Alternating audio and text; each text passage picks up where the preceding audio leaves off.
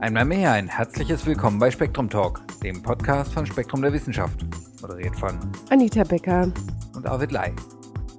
Auch wenn sich das Wetter nicht ganz so anfühlt, wir sind bei der Episode für die Woche vom 27. Juli und wir hoffen, dass wir Sie zum Lachen bringen können. Es geht um Raben, ihre Schlauheit und was sie damit anstellen. So viel vorab. Hin und wieder reiten sie auch auf Wildschweinen. Vielleicht nicht ganz so vergnüglich sind die Rezensionen und die Nachrichten aus der Redaktion von Spektrum Direkt. Im Juliheft von Spektrum der Wissenschaft finden Sie einen Artikel über Raben. Genauer gesagt Kolkraben, Corvus corax. Thomas Buckner, der den Artikel gemeinsam mit Bernd Heinrich verfasst hat, gibt uns eine Einführung. Hallo Herr Buckner, herzlich willkommen im Spektrum Talk. Ja, bis Gott. Was ist so Besonderes an Raben, dass Sie einen eigenen Artikel im Spektrum der Wissenschaft bekommen? Ja, das ist eine gute Frage. Ähm, was ist das Besondere an Raben? Meine Standardantwort ist, dass sie auf der einen Seite Singvögel sind, relativ große Singvögel, äh, die nicht wirklich schön singen, aber dafür Sachen machen, die man von Vögeln im Allgemeinen nicht so erwartet. Sie sind extrem verspielt, sie hauen einander übers Ohr sie sind sehr vorsichtig gegenüber neuen Sachen. Also alle diese Dinge, die man so beiläufig von Primaten oder im Speziellen auch von Menschenaffen kennt, ja. Es ranken sich ja schon einige Geschichten um diese Vögel. Stimmt denn die, dass sie den Kleckstest bestanden haben? ähm, kann ich nicht sagen. Also kann ich schon sagen, äh, der Kleckstest ist meiner Meinung nach bei Raben nicht gemacht worden. Es ist allerdings ein eine Art von Kleckstext bei Rabenverwandten gemacht worden. Das sind Elstern. Und die Arbeit ist relativ neu von Helmut Brier und Önö Günterkün. Ähm, und soviel ich weiß, haben die Vögel dabei relativ gut abgeschnitten. Aber die Details kann ich dazu noch nicht sagen. Mhm. Der Kleckstest, ähm, nur kurze Erklärung. Es wird ein Klecks auf die Stirn eines Tieres oder Menschen gemacht und ja. Wenn dieser Klecks im Spiegel dann erkannt wird, gehen wir davon aus, dass dieses Wesen ein Gefühl für das eigene Ich hat. Und bei Raben, naja, zum Beispiel, Sie sprechen in Ihrem Artikel von logischem Denken, Sie sprechen von Gedächtnis, Sie sprechen fast ja. schon von einer Art Theory of Mind. Ja. Trifft das alles zu? Trifft zu, sonst hätten wir auch nicht so versucht zu, ähm, zu bringen quasi. Der Punkt ist, Warum ich ein bisschen zögere, ist, weil Sie mit dem Selbsterkenntnis angefangen haben über den Spiegelversuch und Kleckstest. Mhm. Äh, ich habe da ein bisschen noch Probleme dazu, etwas zu sagen, weil, wie gesagt, wir das noch nicht gemacht haben. Äh, aus gutem Grund. Es ist nicht so einfach, methodisch sauber hinzukriegen. Also Sie können offensichtlich bis zu einem gewissen Grad logisch denken. Und zwar wesentlich besser, als wir erwartet haben eigentlich. Und Sie zeigen Ansätze zu dem, was wir als Theory of Mind bezeichnen. Also das stimmt definitiv. Ja. Welche Versuche haben Sie denn im Einzelnen gemacht? Da wird wahrscheinlich ein bisschen Licht drauf kommen. Okay, wir haben eigentlich eine ganze Experimentreihe gemacht, die das Problem von verschiedensten Seiten beleuchten sollten. Die Grundbeobachtung war, dass Raben beim Futterverstecken offensichtlich aufpassen, ob, der, ob ein anderer Rabe in der Nähe ist. Ähm, das kann man relativ leicht im Freiland auch beobachten. Also wenn ein Rabe, also zunächst mal ein Rabe fängt nicht an, Foto zu verstecken, wenn ein anderer Rabe daneben ist, sondern er fliegt mal weg. Und wenn er dann anfängt zu verstecken und ein anderer Rabe kommt, hört er auf. Oder er geht hinter einem Stein und macht dann dort weiter und so. Also das waren die ursprünglichen Beobachtungen eigentlich, von denen das Ganze ausgegangen ist. Und das hat danach ausgeschaut, dass sie zumindest irgendwie zu wissen scheinen, dass wenn sie vor einem anderen verstecken, äh, die Wahrscheinlichkeit, dass der andere versuchen wird, dieses Versteck zu plündern, sehr hoch ist. Raben können sich irrsinnig gut ihre eigenen Verstecke merken. Sie können sich aber auch sehr gut die Verstecke von anderen merken, sobald sie sie gesehen haben. Das heißt, man spricht da von einem Beobachtungsgedächtnis. Äh, mhm. Und dadurch, dass sie sich eben merken können, wo andere verstecken, müssen sie nicht sofort hinfliegen und plündern versuchen, sondern sie können warten, bis der Verstecker eigentlich weg ist und erst nachdem der weg ist, können sie dann hingehen und das in Ruhe quasi aufräumen. Und das ist eigentlich auch schon wieder ein Punkt, der nicht so einfach zu machen ist, nämlich die Vögel, müssen, um, um das zu tun, müssen sie sich zurückhalten können. Also sie sehen einem etwas, etwas Gutes, was sie selbst haben wollen, verstecken und äh, sie dürfen jetzt nicht gleich hingehen, weil sonst nimmt der andere ja wieder weg. Das heißt, sie müssen ihre Intention zurückhalten können. Und das ist was, was man generell bei Tieren nicht oft findet. Allerdings, junge Raben machen das schon, also sie lernen das wiederum. Also sie haben da eine Versuchs- und Irrtumsphase, wo sie da halt dann äh, besser werden mit der Zeit und halt einschätzen können, was können sie tun und was dürfen sie unter welchen Bedingungen tun. Also das bewegt sich noch alles auf der Ebene des assoziativen Lernens. Äh, erfordert allerdings schon einige zusätzliche Schritte, nämlich eben das sich zurückhalten können und das zweite ist auch äh, verschiedene Informationen, also Informationen von verschiedenen Individuen in verschiedenen Situationen integrieren zu können. Da sind sie auch relativ gut dabei. Nun, jetzt haben wir den Fall eben, dass Raben offensichtlich sich beim Futterverstecken vor anderen Raben verstecken. Jetzt äh, haben wir dann gesagt, gut, testen wir mal experimentell jetzt dann in der Voliere, wo wir eben verschiedene Dinge manipulieren können, inwieweit sie was von anderen Raben wissen. Ob sie nur zum Beispiel nach der Regel gehen, ähm, out of sight, out of mind, also so diese Vogelstrauß-Taktik. Also wenn ich dich nicht mehr sehe, dann bist du offensichtlich weg. Also dass sie eine, nur ihre eigene Perspektive hernehmen, um Dinge einzuschätzen. Ähm, das war nicht der Fall. Also da hat sich dann relativ schnell gezeigt, sie können natürlich ihre eigene Perspektive nehmen. Wenn man ihnen das erlaubt, dann machen sie das. Allerdings, wenn man ihnen das experimentell schwierig macht, dann haben sie kein Problem umzuschalten und auf, äh, auch die Perspektive von anderen einschätzen zu können. Mhm. Das war der erste große Wurf quasi, also, beziehungsweise was Erstaunen, äh, Erstaunen bei uns hervorgerufen hat. Und das wohl nicht zum letzten Mal. Wie war der Versuchsaufbau? Ja, genau. Äh, der experimentelle Ansatz hier war einfach so, dass wir gesagt haben, wir haben drei Vögel. Zwei davon können einen Experimentator in dem Fall zuschauen, wenn er Futterverstecke anlegt. Also beide können den Experimentator sehen beim Verstecken und die beiden Vögel können einander auch sehen. Und der dritte Vogel, der ist ebenfalls sichtbar für die anderen beiden Vögel, aber der kann das Verstecken an sich nicht sehen, dem seine Sicht halt wieder äh, behindert, also geblockt quasi. Und äh, dann haben wir eine Zeit lang gewartet und gesagt, okay, und jetzt dann darf einer von den Beobachtern in diesem Versteckraum, entweder gemeinsam mit dem anderen Beobachter oder gemeinsam mit dem Nichtbeobachter. Und die Idee war, dass wenn er weiß, was der andere gesehen hat, sollte er sich dummeln mit dem anderen Beobachter, weil der weiß ja auch, wo das Versteck ist. Oder ähm, wenn wenn er gemeinsam mit den Nichtbeobachtern in den Raum darf und dieser Nichtbeobachter noch dazu dominant ist, sodass die Wahrscheinlichkeit hoch ist, dass ihm dieser dominante Artgenosse das Futter wegnimmt, dann sollte er sich nicht dummeln, äh, um das Versteck zu plündern, sondern er sollte quasi warten, bis dieser dominante Artgenosse, der nichts vom Versteck weiß, möglichst weit weg ist und erst dann sich das, äh, die Belohnung holen. Und genauso haben sie auch reagiert. Das heißt, sie haben sich benommen, als ob sie wüssten, was der andere weiß. Das bestärkt unsere Annahme, dass sie offensichtlich wirklich äh, bis zu einem gewissen Grad sich in den anderen hineinversetzen können.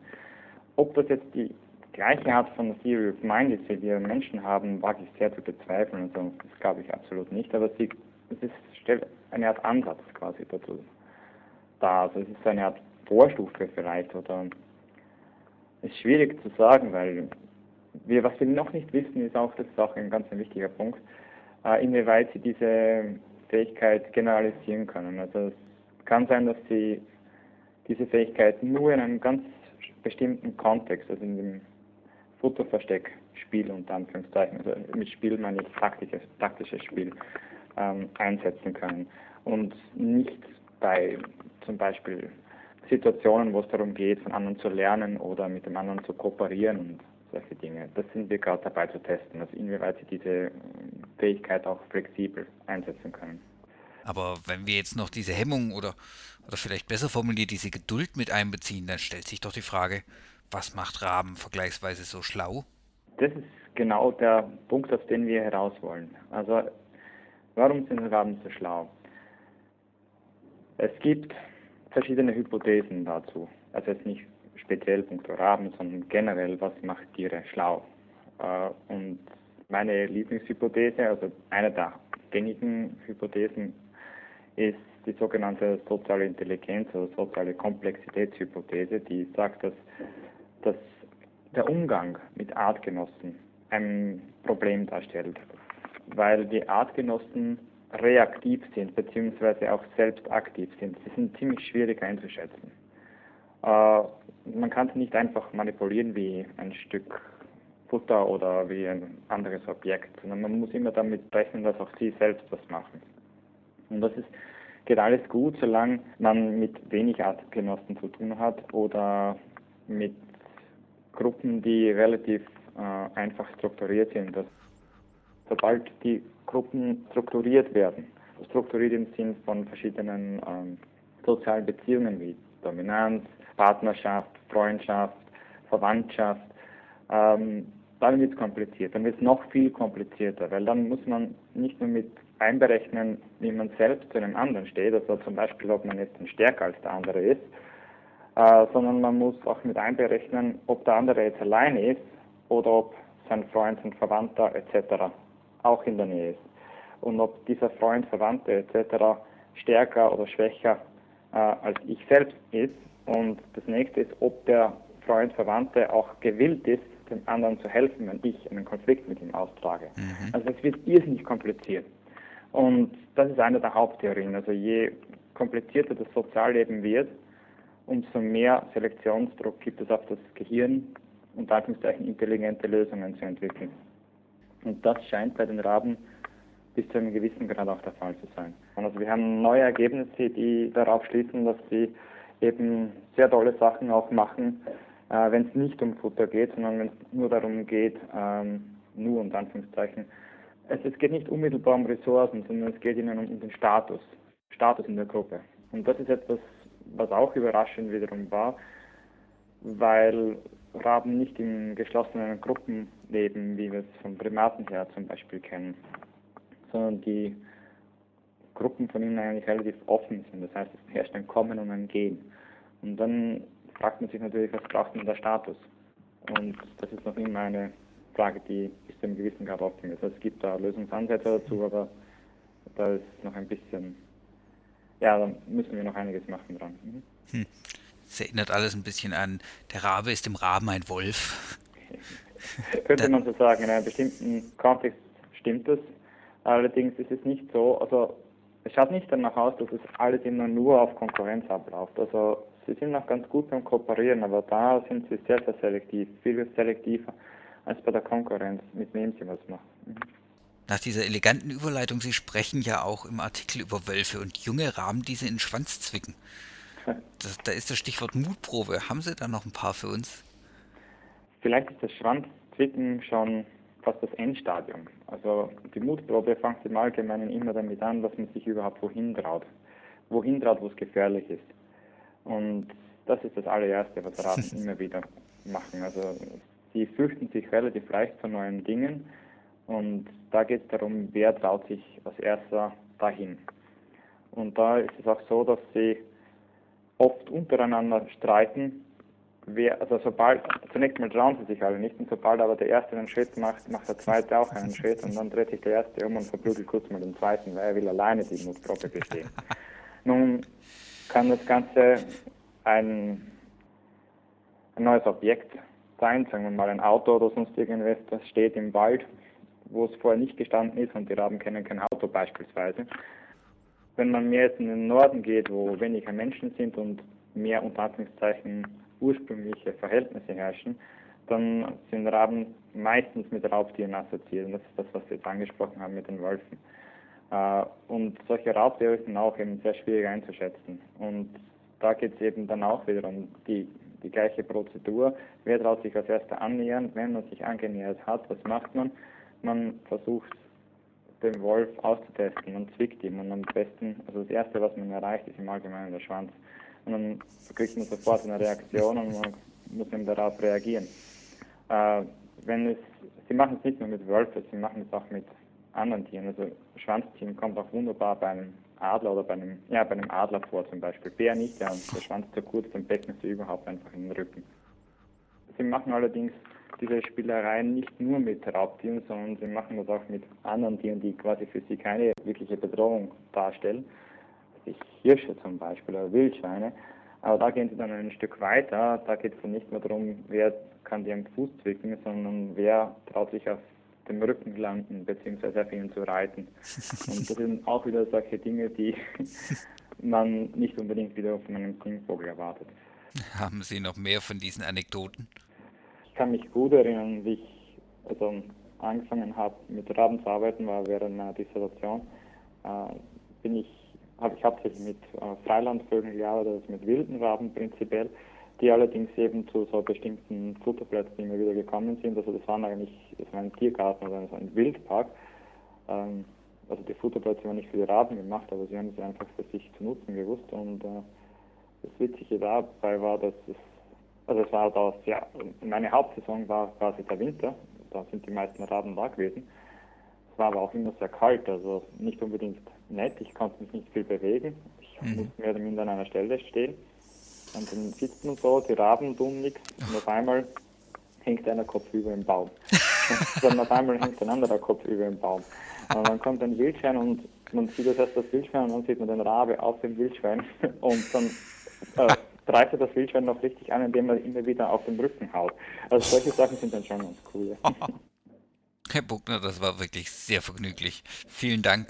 Bitte gerne, das war mir auch ein Vergnügen. Danke. Der ganze Artikel Intelligenztests für Kolkraben ist zu finden in der Juli-Ausgabe von Spektrum der Wissenschaft. Und ab nächste Woche Dienstag in der August-Ausgabe geht es um Farbillusionen, Neutrinos, Lego mit Molekülen und den Dinosaurier Majungatolus. Nun eine Rezension von Michael Völker. Diesmal was Sie schon immer über Deutschland wissen wollten. Eine Rezension von Daniel C. Dresmann zum Buch Nationalatlas Bundesrepublik Deutschland, Band 12 Leben in Deutschland. Wird herausgegeben von Günter Heinritz, Sebastian Lenz und Sabine Tschaschel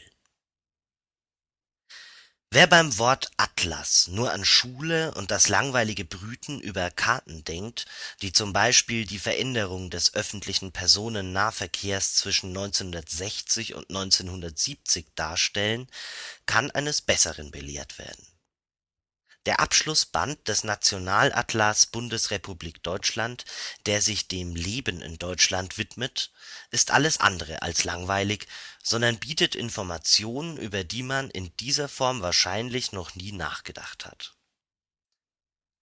Nationalatlanten verfolgen ein ehrgeiziges Ziel im Unterschied zu Schulatlanten, die nach didaktischen Gesichtspunkten gestaltet werden und sich somit am Lehrplan des Erdkundeunterrichts orientieren, soll ein Nationalatlas ein möglichst differenziertes und detailliertes Bild eines Staates vermitteln.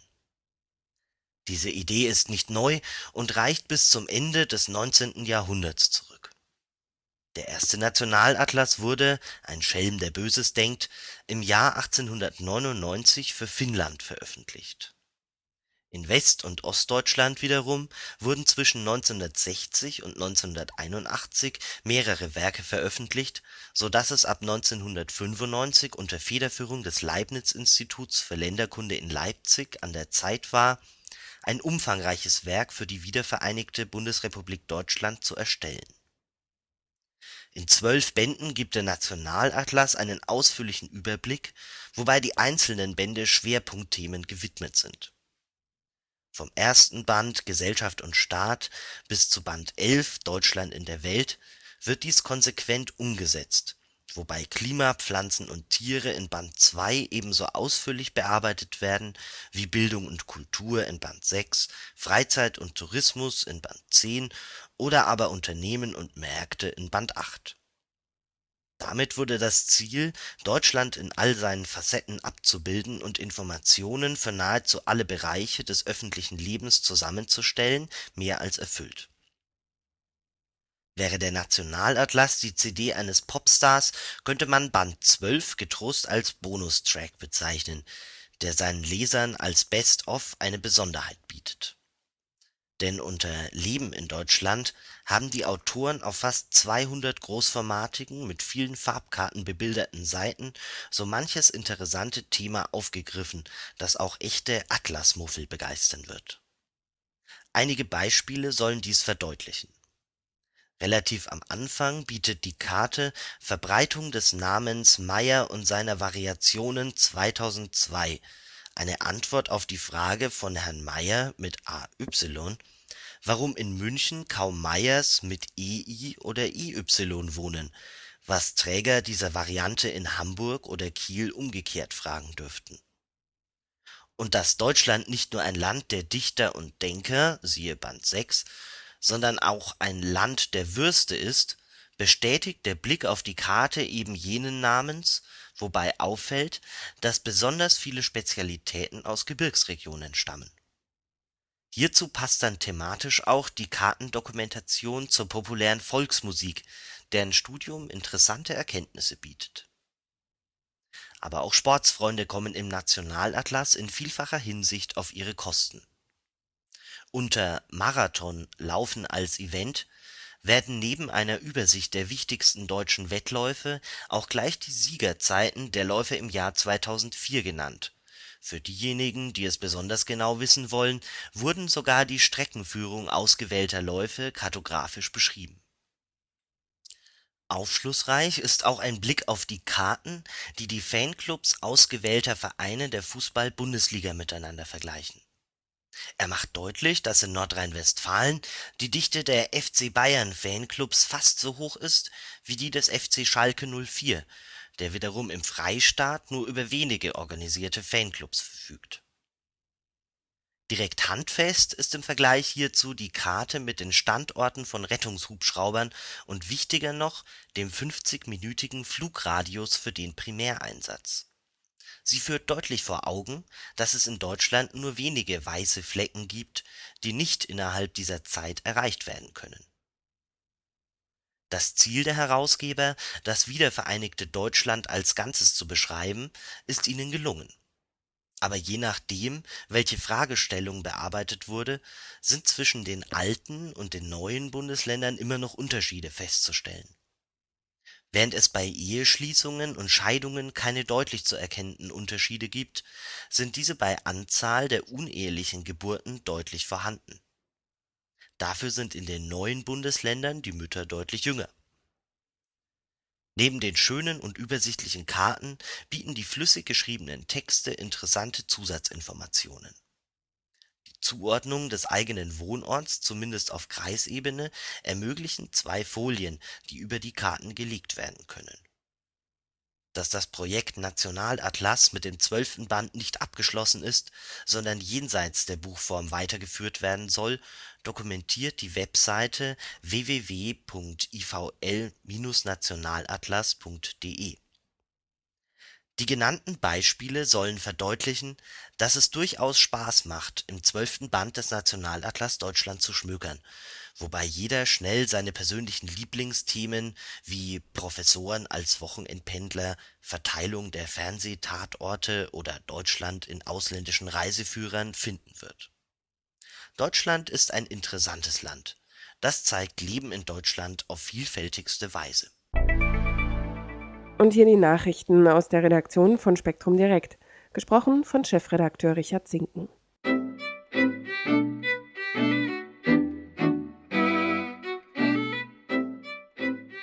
Genetik. Zwei Arbeitsgruppen haben unabhängig voneinander genetische Ursachen für das sogenannte Restless-Legs-Syndrom (RLS) gefunden. Damit ist bewiesen, dass die Krankheit der ruhelosen Beine bei der ein nächtlicher Bewegungsdrang in Beinen und Armen den Betroffenen den Schlaf raubt, ein ernstzunehmendes erblich bedingtes Leiden ist. Da mehr als die Hälfte aller RLS-Patienten über weitere betroffene Familienangehörige berichten, gingen Forscher bereits von einer genetischen Komponente bei der Entstehung der Krankheit aus. Juliane Winkelmann vom GSF Forschungszentrum für Umwelt und Gesundheit in München hat nun zusammen mit Kollegen aus Kassel, Marburg, Göttingen, Berlin, Wien, Quebec und Montreal das Erbgut von 401 RLS-Patienten und 1644 gesunden Kontrollpersonen verglichen. Dabei entdeckten die Wissenschaftler drei Regionen auf den Chromosomen 2, 6 und 15, deren Veränderung das RLS-Risiko jeweils um mehr als 50 Prozent erhöht. Eines dieser Gene, BTBD9 auf Chromosom 6, konnte die Arbeitsgruppe von Rein Stefansson vom israelischen Unternehmen Decode Genetics in Reykjavik ebenfalls als Risikofaktor für den nächtlichen Bewegungsdrang ausmachen. Die Funktion der identifizierten Gene überraschte die Forscher es handelt sich um Erbfaktoren, die an der Embryonalentwicklung eines Organismus beteiligt sind, indem sie andere Gene an oder abschalten. So steuert beispielsweise BTBD9 bei der Taufliege Drosophila die Ausbildung des Beins. Anderen Gene wirken an der Entwicklung von Muskelzellen und des Nervensystems mit. Wie die Gene die Krankheit auslösen, die meist im höheren Lebensalter auftritt, bleibt noch zu klären von MEIS1 ist bekannt, dass es die Produktion des Nervenbotenstoffs Dopamin steuert und damit auch die Bewegungen des Körpers kontrolliert. Das Restless-Legs-Syndrom betrifft in Deutschland allein 8 Millionen Menschen und gehört damit zu den häufigsten neurologischen Erkrankungen. Bewegungsdrang treibt die Betroffenen nachts aus dem Bett und löst damit chronischen Schlafmangel aus. In schweren Fällen kann die Krankheit zu Depressionen und sozialer Isolation führen die Häufigkeit des RLS nimmt mit dem Alter zu. Sind in der Altersgruppe zwischen 20 und 30 Jahren nur 4 Prozent betroffen, steigt die Zahl in der Altersgruppe über 60 schon auf über 10 Prozent. Es können aber auch Kinder an RLS erkranken. Und nun noch Erfreuliches aus dem Naturschutz. Am Westrand der Muskauer Heide hat sich Deutschlands dritte Volksfamilie angesiedelt, inklusive eigenem Nachwuchs, wie der Naturschutzbund NABU meldet. Wie ihre Artgenossen, die schon seit 1998 durch den Osten Sachsens streifen, leben die Beutegreifer vor allem auf dem örtlichen Truppenübungsplatz sowie den angrenzenden Bergbaufolgelandschaften. Sie bieten den Wölfen einen optimalen Lebensraum mit ausreichend Beute, Deckung und Ruhe, da diese Gebiete nicht für die Allgemeinheit zugänglich sind. Weder die Braunkohlebagger noch die angrenzenden Straßen scheinen die Wölfe dabei zu beeindrucken. Die Herkunft der Elterntiere ist allerdings ungeklärt Womöglich sind sie wie ihre wölfischen Nachbarn aus Polen eingewandert. Die beiden anderen Rudel ziehen regelmäßig Welpen groß, deren Verbleib aber meist ungeklärt ist. Um herauszufinden, was mit den älteren Welpen geschieht, sollen durch das wildbiologische Büro Lupus zukünftig einige Jungwölfe eingefangen und besendet werden. Ein erster Fangversuch im letzten Winter scheiterte mangels Schneefall, weil dies die Spurensuche unmöglich machte